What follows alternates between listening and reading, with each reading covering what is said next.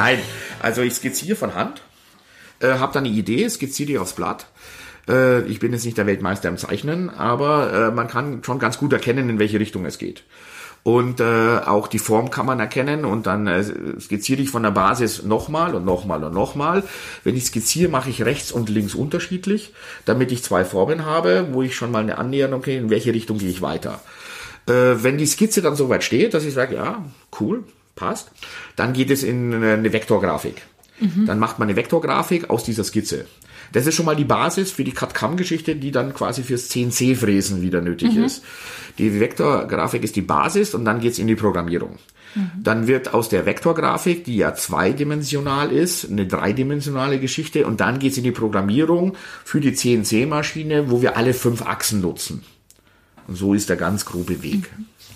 Und wo holst du deine Inspiration her? Oder sagen wir mal, was ist das Geheimnis an deinem, an deinem Design? boah, es ist sehr viel Bauchentscheidung. Ich gucke mir sehr wenig an, Inspiration, boah. klar, ich habe eine Sammlung von Brillen äh, aus jeder Epoche. Und äh, da gab es auch schon echt super geile Sachen, nur ist es jetzt nicht mehr zeitgemäß. Äh, klar ist es ein Teil der Inspiration. Oder wenn ich einen coolen Film sehe und sage, wow, Teil der Inspiration. Oder was manche Comiczeichner machen, Teil der Inspiration. Oder ich mache mir ein Bier auf, Teil der Inspiration. Das soll ja auch funktionieren. Musik ist sehr viel. Also ich bin da wahnsinnig musikaffin. ich habe auch mal aufgelegt lange Zeit als DJ. Auch mhm. weltweit war ich unterwegs. Habe aber schon aufgehört. Und da, also einfach, äh, da kam auch wahnsinnig viel Inspiration. Das kommt immer noch. Äh, weil ich immer noch ab und zu in der Firma mal auflege oder so. Oder es läuft eigentlich immer Musik.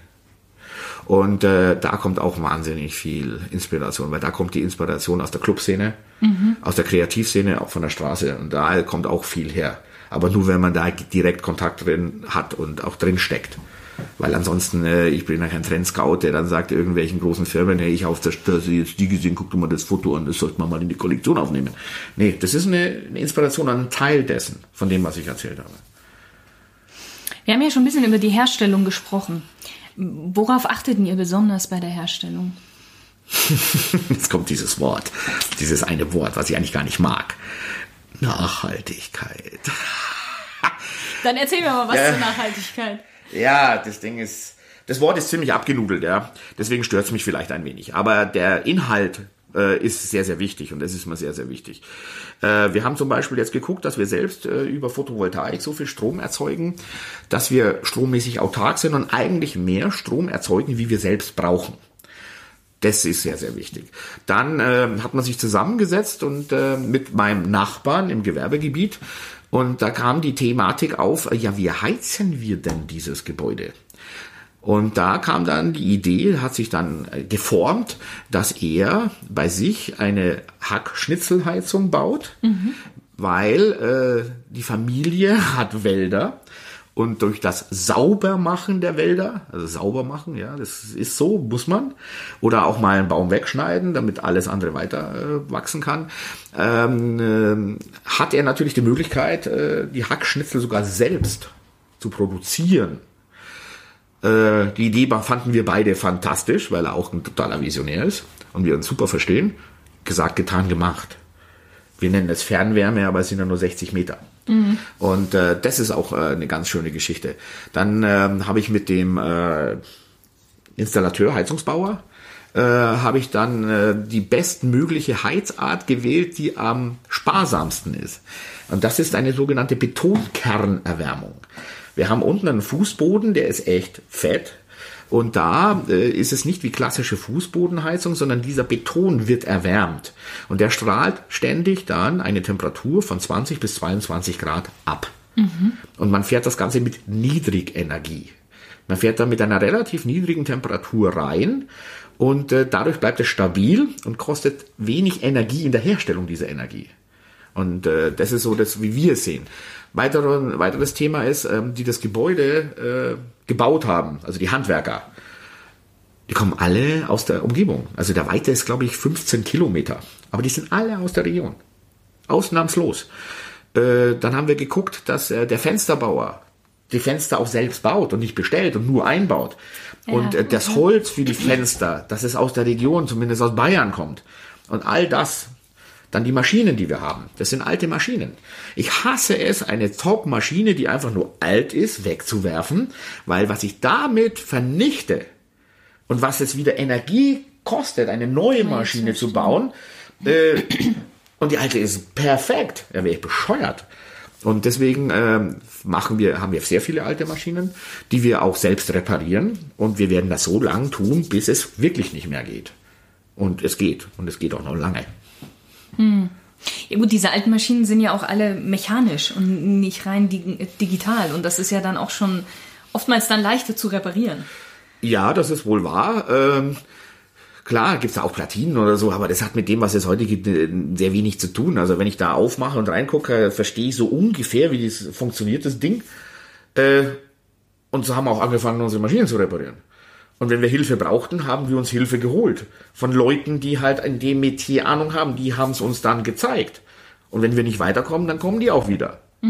Und äh, dadurch äh, können wir das auch gut instand halten.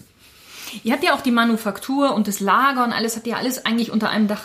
Ja. Das heißt, Transportwege fallen ja somit auch flach. Ja, das ist eine Treppe. Von der Manufaktur ins Lager. Ja, eine Treppe ist das. Auch für dich ja eigentlich ganz schön, wenn du selber entwirfst und dann kannst du ja direkt rübergehen Fahren, und Das ist sowas, das war auch immer ein Traum, dass, äh, wenn ich entwerfe, sofort es auch dann probieren kann. Also ich entwerfe was und kann es äh, entweder gleich von Hand bauen, um es zu sehen, oder ich gehe dann schon quasi an die Maschinen und kann es dann verwirklichen. Und das ist ein Traum gewesen und der ist jetzt existent. Und das ist natürlich mega. Ich glaube, die Frage, die ich jetzt hätte, ähm, was euch von anderen Herstellern unterscheidet, erübrigt sich so ein bisschen. Nichts. Wir sind wie alle anderen. Ja, äh, gut, ich glaube, das hat man schon ein bisschen gehört, was Ja. uns da vielleicht unterscheidet.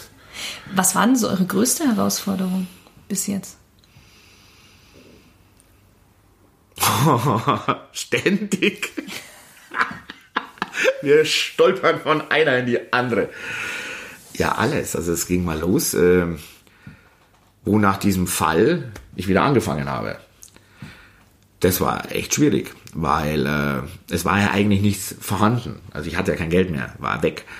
Äh, ich habe dann Jobs gemacht, mehrere gleichzeitig. Ich habe Geld verdient beim Auflegen. Ich habe einen Akkordjob bei der Telekom gemacht und Teilkarten in Computer gehackt. Habe dann äh, innerhalb von einer Woche 40 Leute kontrollieren müssen, habe aber selber mitgehackt. Äh, habe in sechs Wochen dann 10.000 Mark damals verdient. Äh, das half mir sehr auf die Beine. Habe dann äh, bei Vielmann Teilzeit gearbeitet äh, plus Auflegen, alles Mögliche, was ich noch so machen konnte. Habe dann versucht, die Firma aufzubauen, parallel. Habe dann für Calvin Klein Brillen, den süddeutschen Markt aufgebaut. Äh, war mir auch echt ganz ehrlich scheißegal, was es war. Hauptsache es kommt Kohle rein und ich kann es in die Firma investieren. Und da habe ich dann irgendwie in dieser Zeit Sashi kennengelernt. Und dann irgendwann hat sie mir, sie hat mich wahnsinnig unterstützt, hat einen Job aber in einer Agentur, Werbeagentur. Und irgendwann haben wir nur gesagt, okay, passt, äh, jetzt äh, muss das Baby laufen und wir schmeißen alle Jobs, die wir so haben, hin und konzentrieren uns drauf. Und das haben wir gemacht und es war eine mega Herausforderung. Unfassbar. Wir haben eine Kollektion auf den Markt gebracht, die war eigentlich nicht tragbar. Total irres Zeug. Also Brillen, die einfach äh, irre. Also ja, gut war aber auch die Zeit. Also der Markt wäre schon bereit dafür, habe ich Das mir war in gedacht. den 90ern, oder? Ja, das war in den 90ern, ja, 92 bis 95, sowas, 96. Äh, die Kollektion halt einfach nur abgedreht. Äh, der hoffte Effekt war einfach, dass die Leute sagen, boah, hast du das gesehen? Und sich das rumspricht und dadurch das Ding bekannt wird. Ähm, hat teilweise geklappt, aber nur leider teilweise. Und dann haben wir alles auf eine Karte gesetzt. Ich bin mit der Kollektion nach London geflogen, auf eine Messe, die 40 Degrees damals. Die hat stattgefunden im Olympia. Das ist so eine ziemlich geile Halle. Ich bin alleine hin, weil wir hatten kein Geld für zwei Tickets. Und äh, da waren wir das erste Mal auf einer Modemesse. Und wir haben halt vor- vorhin versucht, in der Optikwelt das anzubringen, aber das war zu krass. Ja, das hat eingeschlagen wie eine Bombe. am ersten, der erste Tag, halber Tag war, haben wir gedacht, okay, wo ist ein Strick, wo kann ich mich aufhängen, weil war keine Sau bei mir am Stand. Aber dann ab Mittag äh, kamen die ersten. Und die ersten, die wirklich kamen, waren drei Japanerinnen, die dann mir von meinen Modellen, ich glaube sieben oder acht Stück, haben die da hingelegt. Und ich sag, wow, gerade sieben, acht Stück, besser wie nix. Ja, dann haben die bestellt. 500 von der, 1000 von der, 500 von der. Und ich so, hä, wie was? Ja, und das waren die Einkäuferinnen für eine damalige äh, High-End Kaufhauskette aus Japan, die quasi äh, Newcomer speziell in Europa im Brillendesign gesucht haben. Ach. Und das war dann ich. Und habt ihr das damals stemmen können, diese Produktionsmenge? Ja, die haben wir noch nicht selber produziert zu der Zeit. Wir hatten einen italienischen Partner äh, und die konnten das dann Gott sei Dank stemmen. Da- Und das war eine mega Herausforderung, das dann zu stemmen und das dann wirklich von einer Order in eine Bezahlung zu wandeln. Aber es hat geklappt. Und äh, die restliche Messezeit war dann auch gigantisch, weil die Modewelt hat scheinbar das verstanden, was wir gemacht haben. Und dann haben wir echt äh, guten Fuß reingekriegt. Und das war cool. Also zur richtigen Zeit am richtigen Ort. Ja, Gott sei Dank. Dein Motto, Open Your Mind and Your Ass Will Follow. Ich glaube, das passt ja auch so ein bisschen, oder? In diese ganze. Ja, das ist auch so aus der Zeit schon entstanden, ja. Und äh, wir haben halt dann einfach gesagt, mit allem weiteren, was wir gemacht haben, auch sehr konsequent immer gewesen, äh, ja, es passiert erstmal im Kopf und du bewegst dich dann schon. Und äh, das war dann auch so. Also das waren auch, also haben wir dann Schritte gemacht. Äh, ein vernünftig denkender Mensch hätte das nie getan, weil es sehr visionär und wenig hinterfüttert war. Aber äh, ganz einfach, der Arsch hat dann nachgezogen. Und es hat dann auch Gott sei Dank geklappt. Und äh, wenn man muss, kann man schon ganz schön. Also das war dann schon, äh, ja, okay, dann machen wir es einfach. Ich meine, es ging im Kleinen los. Also das war das Kleine ist einfach so, hey, da ist eine arschgeile Wohnung, die können wir uns nie leisten.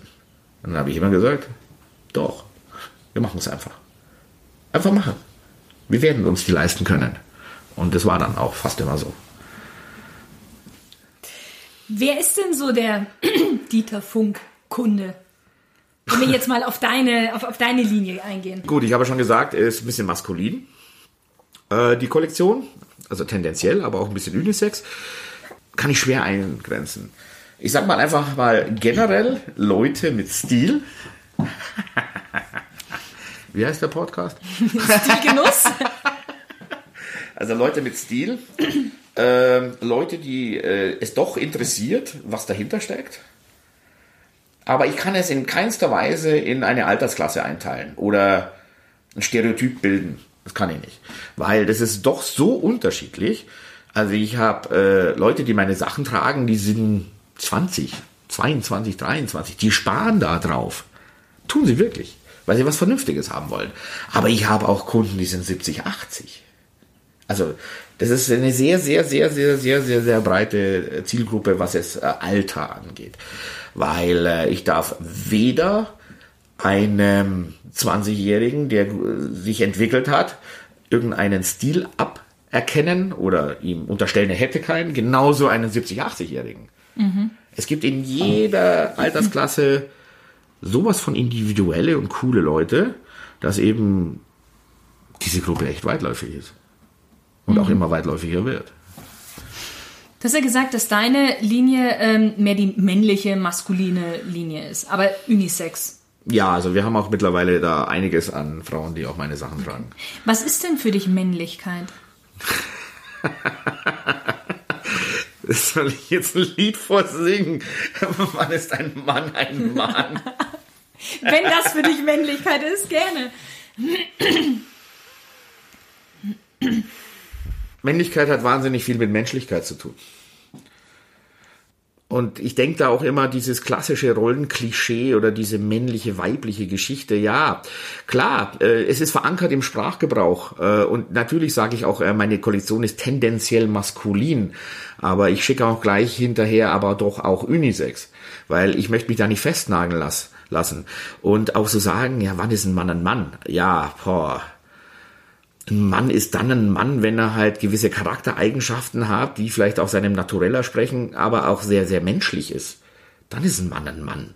Also ich muss jetzt nicht sagen, ja, ein Mann äh, ist dann ein Mann, wenn er jagen kann und Fische töten oder keine Ahnung was. Das ist nicht männlich.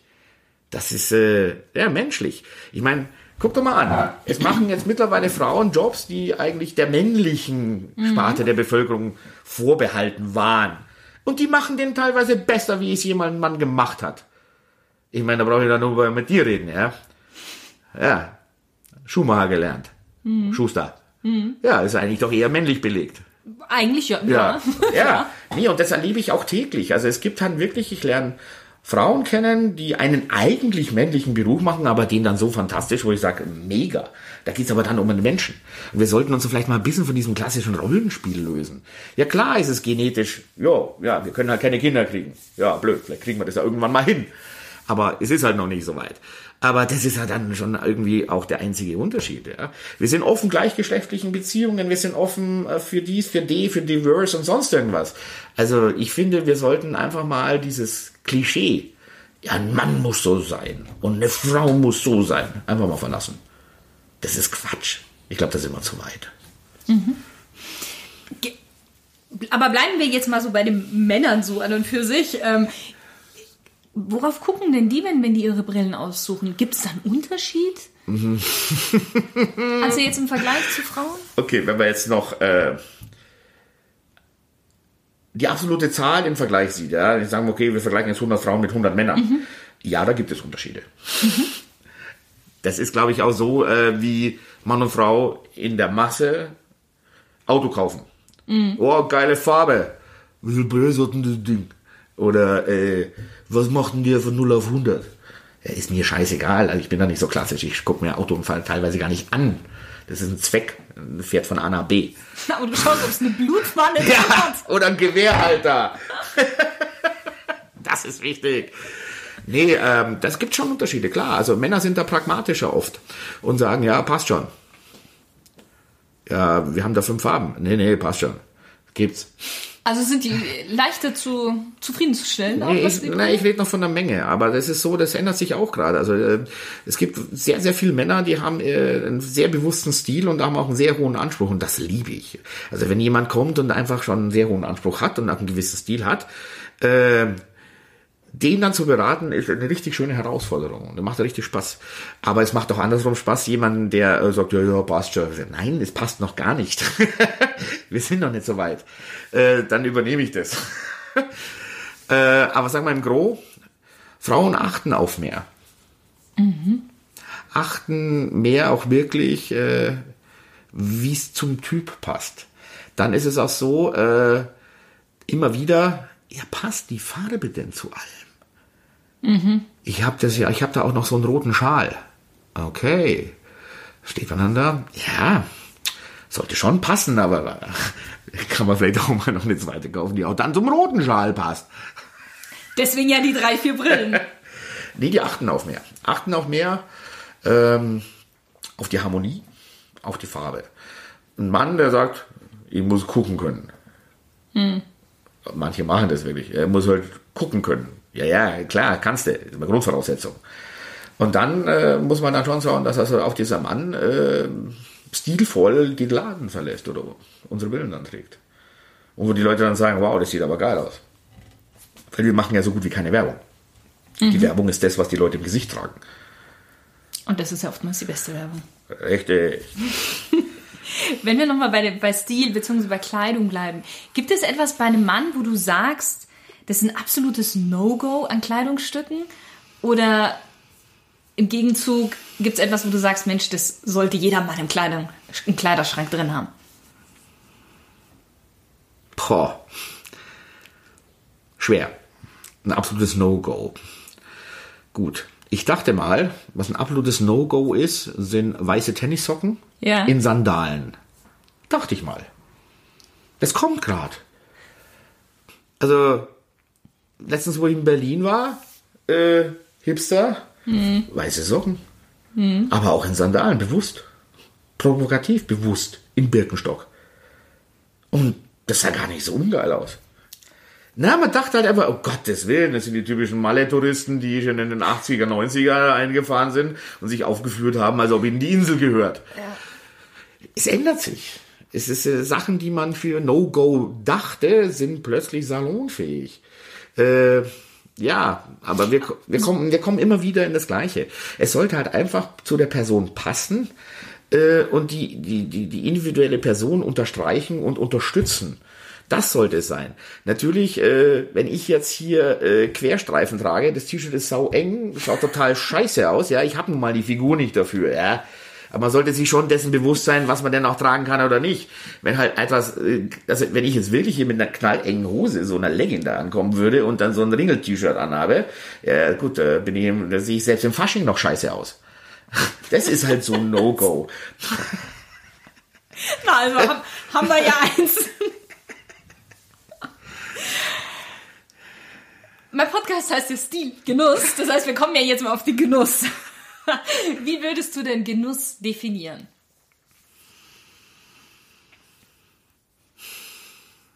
Genuss. Ja. In, jedem, in jeder Situation im Leben versuchen, diese Zeit und diese Momente zu genießen.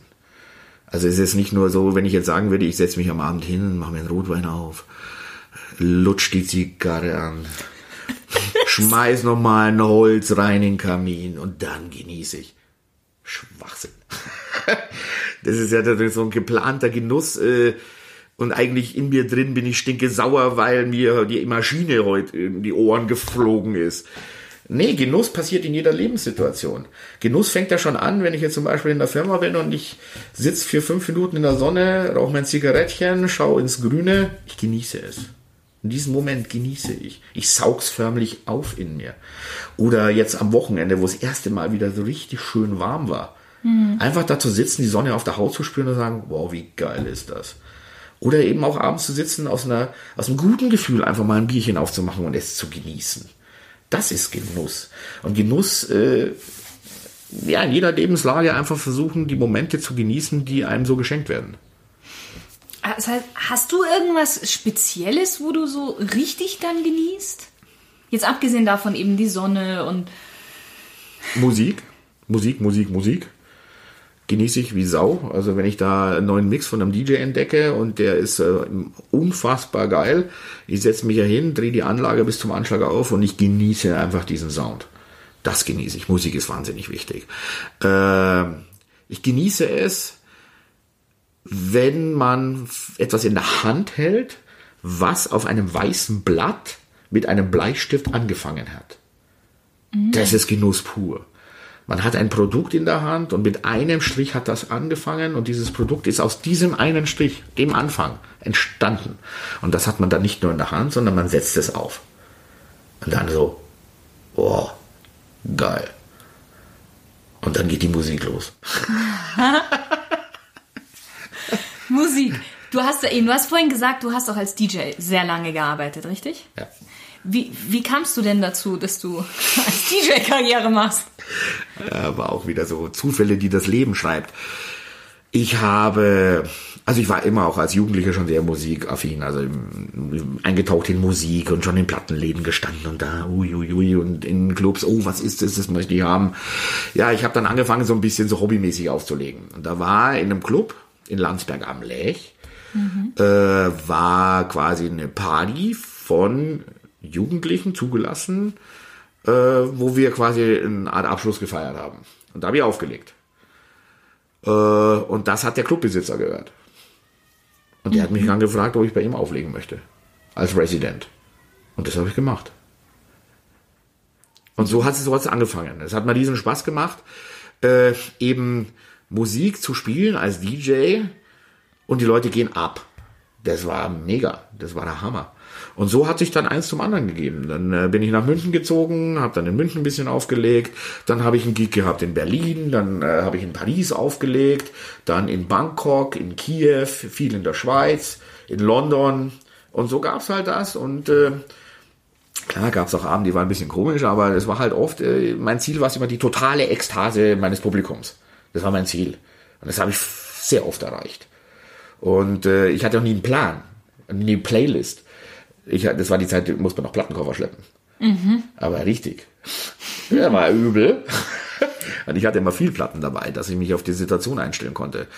Und das hat mich erfüllt und das hat mir voll Spaß gemacht und äh, das habe ich bis vor zehn Jahren auch noch gemacht und dann habe ich aufgehört. Und das hast du wahrscheinlich auch genossen, oder? Oh ja. und wie?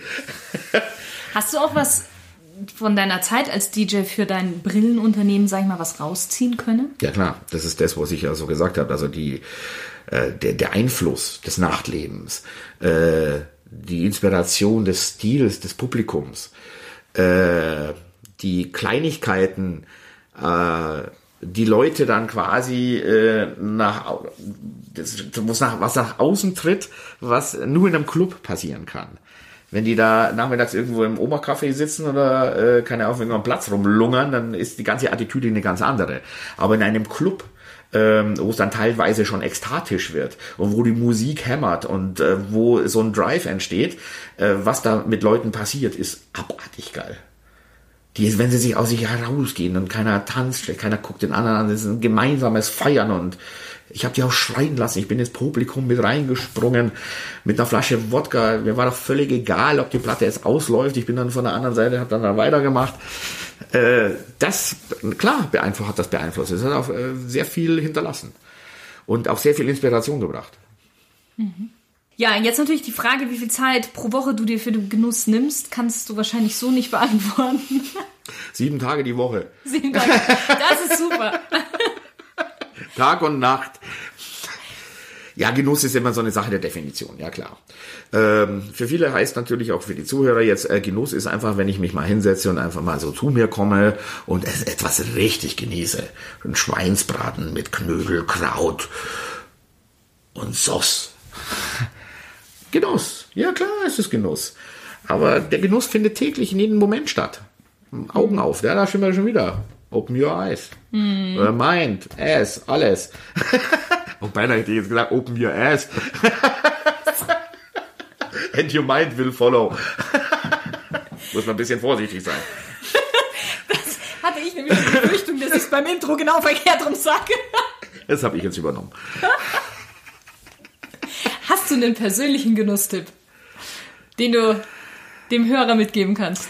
Habe ich eigentlich gerade gesagt. Der Genusstipp ist einfach der, äh, kleine Momente, Kleinigkeiten auch bewusst zu genießen und nicht immer diesen geplanten Genuss, ja, heute Abend gehe ich mal so essen, auch schon, wunderbar und ich genieße das. Oder ich gehe dann vielleicht noch in eine Bar. Nein, alltägliche Dinge, die nicht unbedingt selbstverständlich sind, auch zu genießen. Mhm. Auch mal innezuhalten, auch mal einen Break zu machen, auch mal eine Nahrungsaufnahme mittags nicht nur als reine Nahrungsaufnahme zu betrachten, sondern da fängt der Genuss schon an. Ich gehe nach, wenn ich was esse mittags äh, und auch da Momente genieße, ganz anders wieder ran, als wenn ich sage, oh, Schaufel, Schaufel, Schaufel mhm. äh, und jetzt muss ich wieder Robotti, Robotti, Robotti äh, und das war's. Ja, klar, manchmal muss man das auch machen und einfach mal so eine Stulle zwischendrin quetschen. Aber äh, das hat jetzt nichts mit dem zu tun, was man isst, sondern äh, ein Butterbrot äh, mit Schnittlauch drauf. Mega Genuss. Sehr, ich liebe ja. es.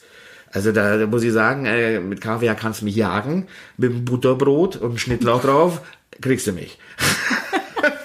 das ist Genuss. Jeder Moment. Wir sind jetzt eigentlich schon fast am Ende. Außer du hast noch was zu sagen. Moment, ich habe da was vorbereitet. Und die lieben Hörer können sich einfach mal die nächsten drei Stunden mal Zeit nehmen. Genau.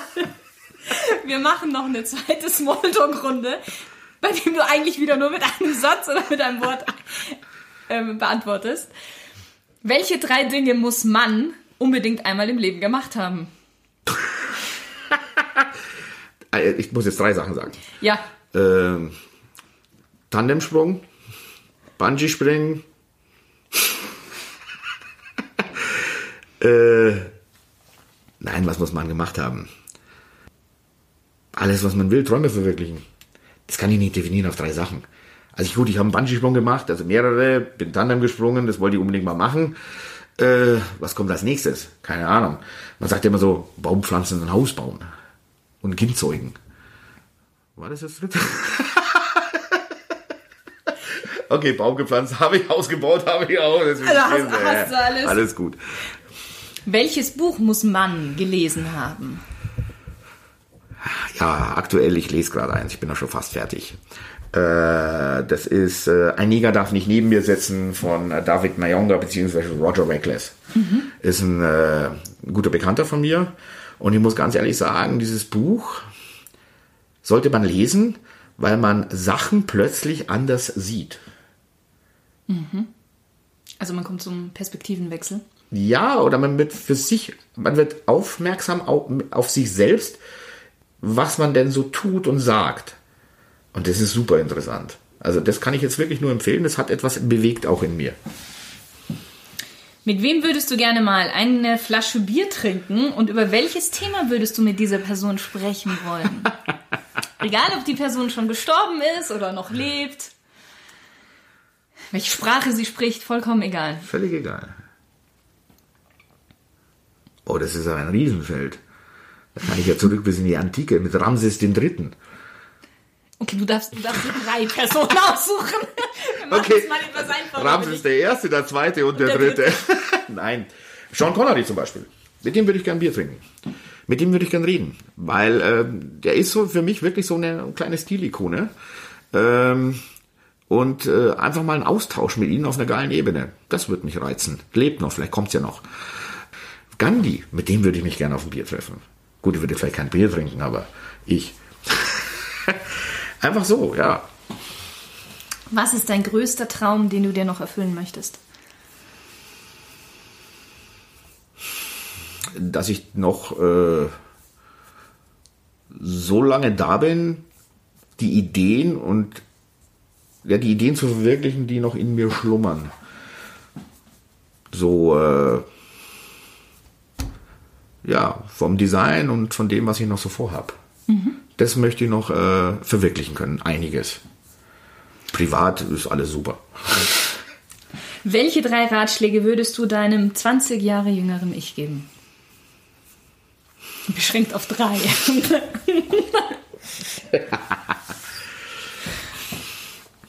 Wenn man etwas anfängt, es konsequent zu Ende zu bringen, es zu verfolgen. Wenn man etwas beendet, es stilvoll zu beenden, dass man sich ins Gesicht sehen kann noch sehr lange.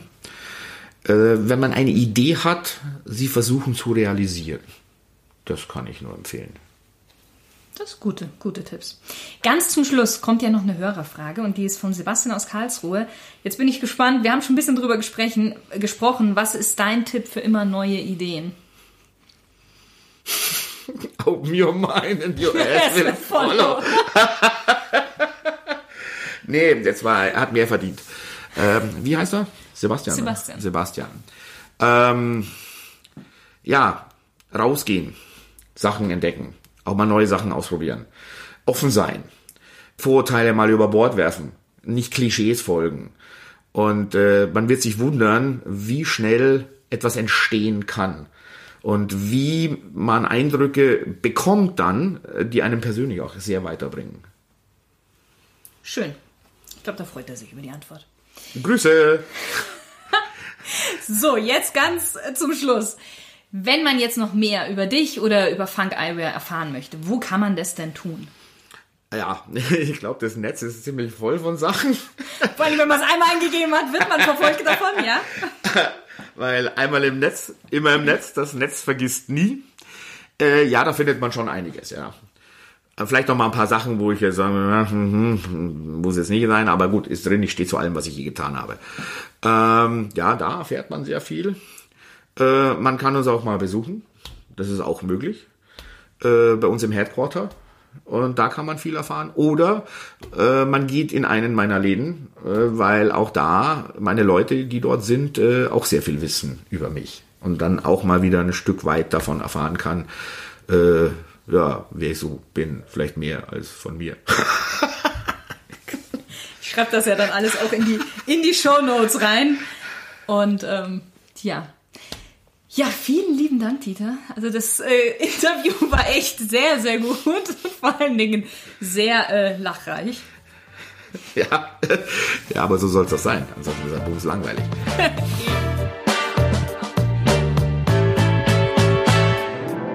Hat dir die Folge gefallen? Dann geh doch schnell zu iTunes und gib deine ehrliche Rezession ab. Ich freue mich sehr über deine Bewertung. Und solltest du jemanden im Kopf haben, den du mit dieser Episode inspirieren möchtest, dann hilf mir, den Stilgenuss-Podcast unter die Leute zu bringen, beziehungsweise in deren Ohren. und leite ihm einfach den Link zu dieser Folge weiter. Danke dir. Bis zum nächsten Mal. Deine Shirin.